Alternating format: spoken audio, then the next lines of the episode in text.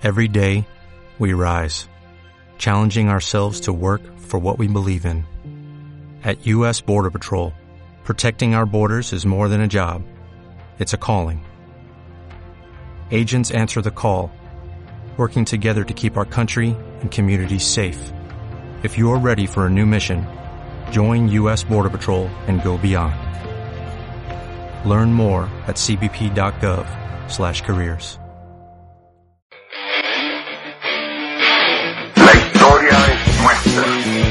La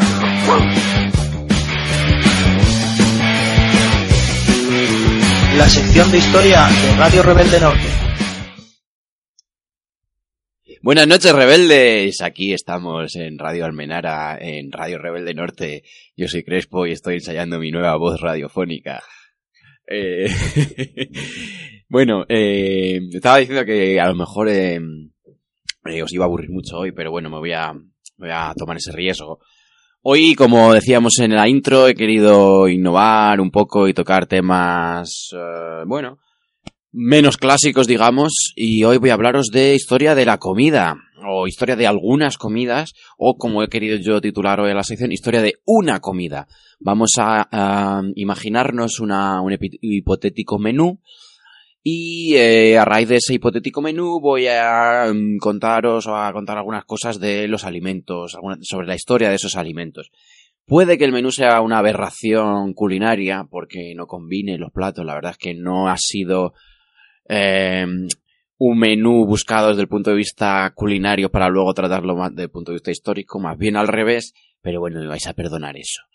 Eh, antes de meterme de lleno ya con, con ese menú, pues eh, se me había ocurrido que, bueno, en cuanto al tema de lo que es el objeto de la historia, pues mm, hay un montón de debates y los historiadores se tiran cosas a la cabeza entre ellos, entre las diferentes escuelas, los diferentes enfoques. Y bueno, y eh, esto de la historia de la comida y estas cosas, pues habrá quien piense que es una cosa muy anecdótica, muy secundaria, mm, que es una minucia comparada con otras cosas, pero bueno, al mismo tiempo, por otro lado, hay gente que, mm, pues que no, que dice que no, que la historia, esto, esto se encuadra, en, yo creo, en lo que se conoce como historia social, que no solo tiene que ver con el tema de protestas, movimientos sociales y demás, sino con cosas de la vida cotidiana, cosas de la, mm, pues los protagonistas anónimos de la historia, y a mí, sinceramente, es una cosa que me, que me interesa y me atrae mucho, y creo que se merece también un espacio, porque bueno, al fin y al cabo, pues es mm, las cosas olvidadas y más ninguneadas que realmente hacemos todos los días, como por ejemplo comer, entonces echarle un vistazo a eso, pues me parece interesante. Y dejar por un momento, pues, eh, las estructuras, las historias económicas, políticas, militares, en fin. Bueno, pues, eh, os voy a explicar ya el menú este de hoy, que va a consistir en un primer plato de paella, o algún tipo de arroz, si preferís algún risotto o algo. Para beber beberemos cerveza. Hoy también estamos probándolo a lo gonzo aquí en el programa. Y eh, de segundo tenemos un guiso de carne de cordero con patatas. Y que me perdonen la parte de la audiencia vegetariana o vegana, pero bueno, nos da juego para hablar de estos alimentos. De postre, vamos a tomar eh, una tarta de chocolate y acabaremos la comida con un buen cafecito y con una buena copa de gin tonic.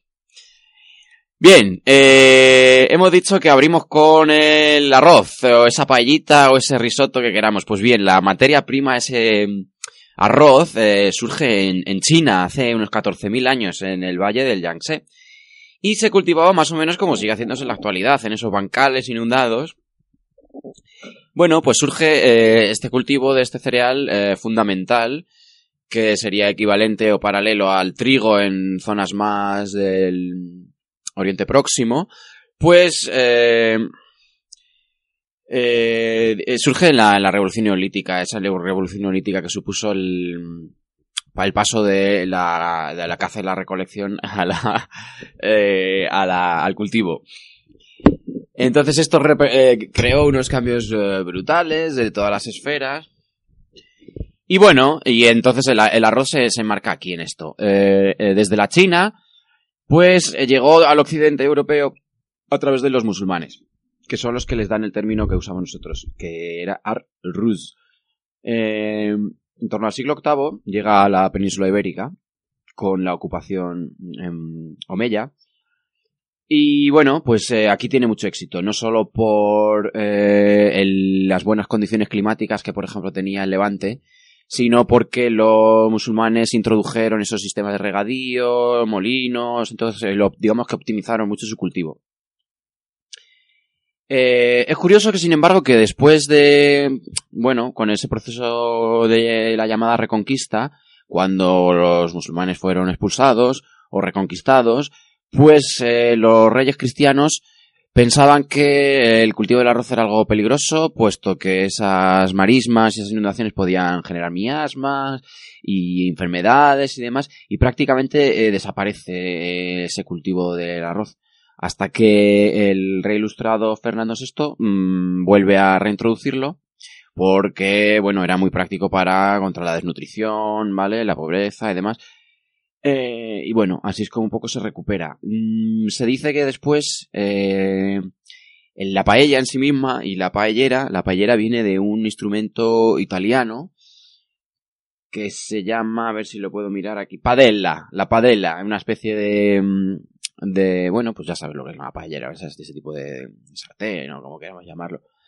Y, y bueno, era lo que utilizaban muchos campesinos y jornaleros pobres, se llevaban un poquito de arroz, se llevaban las sobritas que tenían por ahí de todo lo que tuvieran a mano y montaban una paellita. Entonces, pues bueno, me parecía curioso mm, conectar algo que se considera hoy mm, idiosincráticamente español con algo que en cierta manera tiene un origen asiático, musulmán, eh, luego repudiado por los cristianos, en fin, curioso, ¿verdad? Bueno, y pasamos al segundo ahora, si todavía tenéis hambre, yo desde luego sí. Eh, hemos dicho que era un guiso de carne de cordero con patatas y empezamos con las patatas. Las patatas no digo nada nuevo, pero recuerdo que es un, eh, un alimento de origen americano. Se sitúa en torno a su descubrimiento en torno al año 8000 antes de Cristo.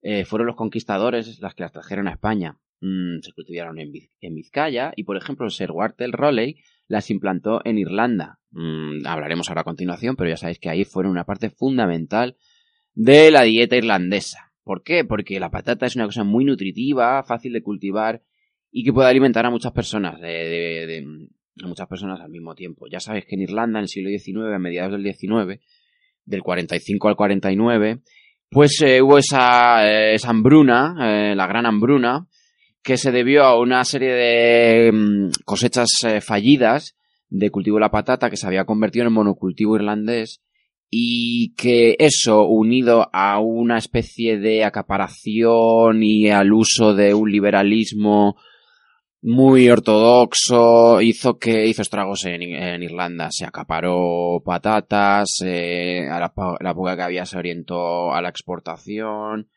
y bueno, pues eso causó mm, miles, y no sé si me atrevo a decir más, ahora mismo no tengo cifras, pero miles de, de muertes y empujó a la emigración también a gran parte de la población irlandesa que emigró entre otros lugares a Estados Unidos, así que es una manera un poco radical de verlo, pero quizá ese, esa, colonia irlandesa en Estados Unidos pues eh, se deba, entre otras cosas, pues eso, a, a la gran hambruna y a la falta de patatas. Entonces volvemos a ver, y es muy curioso cómo se repite esta, este patrón, eh, en, en alimentos como están ligados con, eh, con procesos incipientes de globalización, con imperialismo, eh, ¿no? Y como, pues bueno, eso, eh, un proceso histórico tan enorme, se acaba, eh, acaba afectando a nuestro plato. Por eso, lo que decía antes de si esto es una minucia una anécdota, pues no creo que tanto. Si solo vemos como tal, sí, pero si sabemos escribir esto en, digamos, en visiones más universales de la historia, pues tiene su interés. Bien, esa, car esa patata que quedaría muy insípida sola, pues con nuestro corderito bien guisado acaba adquiriendo un gusto mucho mayor. Entonces vamos a pasar con el cordero, con el cordero. ¿Qué podemos decir del cordero? Bueno, eh, es interesante que la carne en general, pues empieza a tener importancia sobre todo a partir del descubrimiento del fuego. Eh, anteriormente el consumo mm, de carne cruda también existía, pero era de menor importancia ya que al cocinarse la carne se procesa mejor y eh, genera más nutrientes. Aquí no os puedo dar detalles porque de estas cosas no entiendo, pero bueno, creedme. Básicamente es mejor cocinar que comer la carne cruda, que no se engañen. Eh, bien, eh, bueno, durante el Paleolítico, pues bueno, el aporte cárnico siempre era menor, menos sistemático. Con el Neolítico, cuando ya empieza mm, a haber una ganadería eh, sistemática, pues crece. Y decir que el cordero es de, y las ovejas en general, pues son los eh, de los primeros eh, anima- animales que se domestican. En, en este caso, en la zona de lo que es hoy en día eh, Irak en torno al año 11.000 antes de Cristo. Bueno, aparte de su valor eh, alimenticio meramente, pues el cordero tiene una gran importancia, mm, digamos, religiosa, ritualística eh, y sacrificial. Por ejemplo, no descubro nada cuando señalo pues que Abraham, ¿no? En su sacrificio en la Biblia, la fiesta del cordero en el Islam o los sacrificios grecorromanos en los cuales pues las ovejas y los corderos eh, eran una parte importante. Curioso que ellos lo veían de tal manera, en este- me refiero al mundo grecolatino, eh, se hacían un, un banquete en sacrificio a los dioses y estaba muy interesante porque eh, los hombres, los seres humanos, comían y eh, los dioses se alimentaban solo del humo y de los olores que desprendía la comida. Un pacto muy interesante y muy bastante ventajoso para todas las partes. Eh, bueno, ya pasando un poco más eh, a la historia medieval y a la, historia más reciente, pues hay que tener en cuenta pues una cosa que a lo mejor pues, eh, pues puede que sepamos, pero es una perogrullada, pero que a veces se, se pasa.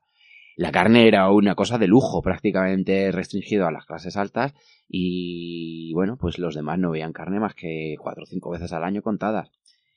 Eh, ¿Cómo se tomaba esto, esta carne? Pues se tomaba siempre, se tendía a tomar en guiso y los eh, corderos eran, solían ser mayores, no solían ser estos eh, lechales que hoy en día se consumen. ¿Por qué en guiso? Porque se podía aprovechar todo y si era la carne vieja y dura se comía y se aprovechaba todo y era mucho más. Pues eso, que se optimizaba todo mucho más.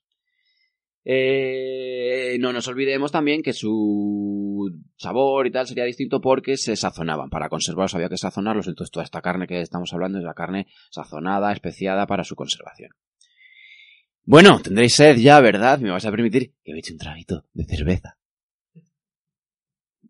La cerveza tenemos eh, eh, testimonios de, de la antigua Mesopotamia del en torno al año 2200 antes de Cristo se, se, fabrica a partir de cebada eh, hervida en agua y luego fermentada. Eh, en esta época se complementaba y conservaba mejor con hierbas aromáticas y miel. De Mesopotamia pasó a Egipto, donde Egipto se convirtió casi en una especie de eh, bebida nacional. Incluso hay testimonios en las que se, se sanciona su abuso. Testimonios no los tengo aquí para citar literalmente, pero que vienen a decir, hijo mío, te estás yendo por el mal camino, cuidado, no sé qué, y no sé cuántos. Eh, es muy curioso que la cerveza, digamos que esquivó o fue marginada por el mundo grecolatino. A los griegos y a los romanos, pues no les gustaba, ellos estaban muy a gusto y les gustaba más, ya sabéis, el vino. Entonces, por eso la, la en la antigüedad la cerveza mmm, fue algo casi 100% eh, bárbaro y de, ligado a las tribus germánicas, a, al mundo de más allá de del limes del Imperio Romano. Eh, en la Edad Media, sin embargo, se recuperó. El feudalismo mmm, fue cultivador y bebedor de cerveza y uno de los que se encargaron de su comercialización, distribución, fabricación, etcétera, fueron los monasterios. Eh, Sabes, hoy en día las cervezas de abadía y tal, pues bueno, eh, fueron ellos de los mm, principales mm, encargados de llevar este negocio. Lo hacían también los gremios, pero bueno, sobre todo también, eh, sobre todo, ya digo, los, los monasterios y los monjes. Es una curiosidad decir que antes de que se introdujera el lúpulo, que ayudaba a su conservación y también a dar ese sabor que hoy día atribuimos a la cerveza, utilizaba una cosa llamada gruit, que le daba un gusto distinto y que era un proceso de conservación distinta y que supongo que habrá algo, hoy en día habrá algún friki que sepa recuperar eso y saber, pero bueno, yo sinceramente ni idea, pero que sepáis que la cerveza de entonces no sabía como la de ahora. Más allá de eso, y superando esa época y como último apunte en cuanto a esta bebida, pues que a más allá del uso hedonista, recreativo, como el que podemos atribuir hoy, pues la cerveza era una cosa muy, muy extendida y muy, muy importante porque, entre otras cosas, al recorrer ese proceso de fermentación, eh, era más saludable beber cerveza que beber agua porque el agua potable era mucho menos disponible. Por ejemplo, también es interesante señalar cómo en la, en la época industrial la cerveza era una de las bebidas principales en el desayuno por su, por su, sus cualidades nutritivas y que incluso la tomaban los niños sin ningún tipo de problema. Bien, supongo que a estas alturas ya mm, queremos cambiar un poco de tercio y nos vamos a pasar al postre, a algo más dulce, a nuestra tarta de chocolate. Bien, el chocolate otra vez nos lleva a América. Eh, parece ser, bueno, el chocolate viene de las plantas del cacao, de las semillas del cacao, y fueron, parece ser que descubiertas utilizadas en primer lugar por los olmecas, que lo llamaron cacagua, en torno al año 1000 antes de Cristo. Los olmecas se lo eh, dejaron como herencia a los mayas, que lo, usaban también como como moneda, o sea, no era un alimento cotidiano, ni disponible, ni nada que se le pareciese. De los mayas llega a los aztecas y de los aztecas llegará a los españoles. Los españoles, la gente de Cortés, diría al principio que es un, eh, una bebida más propia de los cerdos que de los hombres. Eh, resulta que, claro, eh, en esa durante todo este tiempo el cacao y el chocolate se bebía, no se tomaba en forma sólida como hoy también lo hacemos. Y no se tomaba con azúcar, por eso era más difícil de, encajar en, el paladar europeo, digamos. Sin embargo, cuando en, las Antillas, en el Caribe, en, Cuba en concreto, se empezó a cultivar eh, el azúcar, pues se combinaron estas dos cosas y ahí es cuando empieza el boom del chocolate. Al principio quieren monopolizarlo los españoles eh, prohibir eh, la distribución de sus recetas y bueno, durante una época pues sí funciona este monopolio, pero enseguida, bueno, bien pronto se, digamos que el espionaje corporativo hace que la receta y su uso se extienda y empieza a distribuirse en toda Europa y bueno, se populariza, se empieza a consumir en eh, de una manera más procesada y en tipo pues cosas como esos cafés, esas tertulias y demás. Eh, ¿Cuándo empezó a consumirse en forma de tableta? Quizás os preguntéis, pues bueno, ya en la, en la, solo en el siglo XIX, con la industrialización, con maquinaria que, digamos, mmm, sacaba la esencia de ese cacao eh, y empezaron a experimentar con él, a mezclarlo con harinas, con grasas, con mantequillas y bueno, de ahí a la tableta de chocolate, pues eh, ahí eh, bien, para que no quedarnos empachados y dormidos de este menú, pues vamos a tomarnos un cafecito. Y bueno, el café, ya sabéis, muy bueno, el café también de América, pero quizá no todo el mundo sepa que en realidad el café se origina eh, en África, en África, en Etiopía, y lo descubren lo popularizan y lo distribuyen ya no eh, desde África, sino eh, los árabes, los árabes y los musulmanes en concreto. O sea, es ahí cuando ellos descubren, o se les ocurre tostar eh, las semillas del café, pasarlas por agua y que liberen ese líquido con la cafeína. ¿Por qué o cómo? ¿Cuál es la leyenda de cómo se explica esto? Pues que decía que unos de los estudiosos del Corán, pues les, le venía muy bien para no quedarse dormido y seguir estudiando el Corán. Así es como llega en torno a... En el siglo XVI ya es algo intrínseco en la cultura musulmana. O sea, todo el mundo está bebiendo café sin parar por ahí. Eh, también, eh, bueno, pues el café es no solo la bebida, sino el lugar y la excusa de, consumirlo, mm, para hablar, para quedar, para conocerse. Bien, y de ahí llega a Holanda, oh, perdón, a Europa, en concreto a Holanda, que va a cultivarlo en sus colonias asiáticas, especialmente Indonesia. Eh, así es como otra vez vemos ese patrón en el cual mm, se junta un alimento con una producción, eh, digamos, colonial, imperial eh, y, que pone en marcha ese, esa incipiente globalización. Eh, bien pronto, ya sabéis, en América también se va a cultivar y se va a ligar a, una, a una economía de plantación esclavista. Entonces vemos como otra vez, pues eso, eh, desde una bebida que parece una tontería, pues podemos estar hablando de cosas más estructurales y más, más, historia mayúscula, digamos, eh, curiosidades en cuanto al café, pues por ejemplo, eh, los americanos adoptaron y optaron por el café como por hacerles la puñeta a los ingleses en su proceso de independencia y demás, que ya sabéis que los ingleses eran más, más, más, fans del té y los americanos. Yo tengo entendido de todas maneras que el café americano es una basura, ¿no? Pero bueno, en fin. Bueno, y para terminar, vamos a terminar ya con... Perdón los gritos. eh, he bebido café antes de venir hoy aquí. eh, vamos a hablar de una copita de gin tonic y bueno, pues es muy curioso. Antes hemos hablado de la cerveza y de cómo la, la cerveza y el vino son bebidas milenarias y que vienen de la antigüedad, incluso de la prehistoria. No es, no es así con las, mm, con las bebidas destiladas, con los alco- alcoholes fuertes. Los alcoholes fuertes, quién sabe si casualidad o no, los descubrieron o se descubrieron a través de las búsquedas de los alquimistas en pos de la piedra filosofal. Ellos buscaban eh, convertir cualquier metal en oro y al final lo que descubrieron es las bebidas de alcohol destilado. Eh, ya el alambique como tal ya existía, pero en la Edad Media, en torno al siglo XII, descubrieron un, eh, le añadieron un serpentín que permitía eh, refrigerar esos, esas bebidas destiladas y avanzar o aumentar mucho más su graduación alcohólica. Alcohol que se utilizaba en perfumes, en medicamentos, pero también, bueno, pues eso, en bebidas recreativas que tenían mucha más graduación. Bueno, bueno, bueno, imaginaos el salto de tomar vino y cerveza, de repente tener ahí, pues eso. Eh, no sé. Bueno, en este caso nos vamos a centrar en, en la ginebra. La ginebra se, mm, se dice que se descubrió también en el mundo holandés, eh, a nombre de un tal Franciscus Silvius, que en torno al 17, en pleno barroco, pues destiló los frutos del junípero, que es de donde sale la ginebra. Eh, luego, pues dio el salto a Inglaterra. Ya sabéis que en la Revolución Gloriosa, 1688, salta la dinastía de los Orange a, las Islas Británicas y se llevan con ellas pues esta ginebra, su bebida favorita.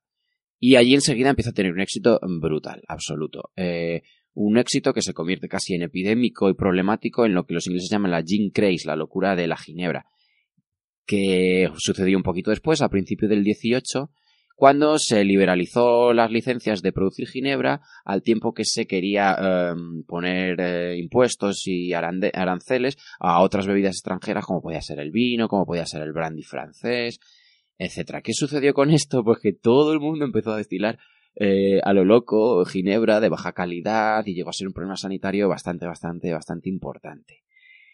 Finalmente eh, vamos a terminar ya con ese cóctel y nos falta pues la tónica. ¿Por qué y cómo empezó a funcionar el, el gin tonic tan de moda últimamente? Pues cuando en la India, por eh, las enfermedades que había ahí como el paludismo, eh, como la malaria, pues esos colonos mm, tomaban quinina y tónica y para hacerla un poco más, más agradable al paladar, pues empezaron a tomarla con, con gin tonic. Eh, añadimos a esto un que sonará, un empresario alemán de apellido Schwepp, que eh, tuvo la genial idea de meterle gas a sus tónicas. Y nada, pues bueno, pues de ahí, cada vez que esta noche o cuando salgáis por ahí os pidáis el gin tonic, acordad de todo esto y acordad de todas las implicaciones que es desde vuestro plato desde vuestro vaso hay hacia la historia, hacia los procesos sociales, etcétera, etcétera, etcétera. Con esto, eh, buen provecho, un saludo a todos y hasta la próxima. Rico, rico.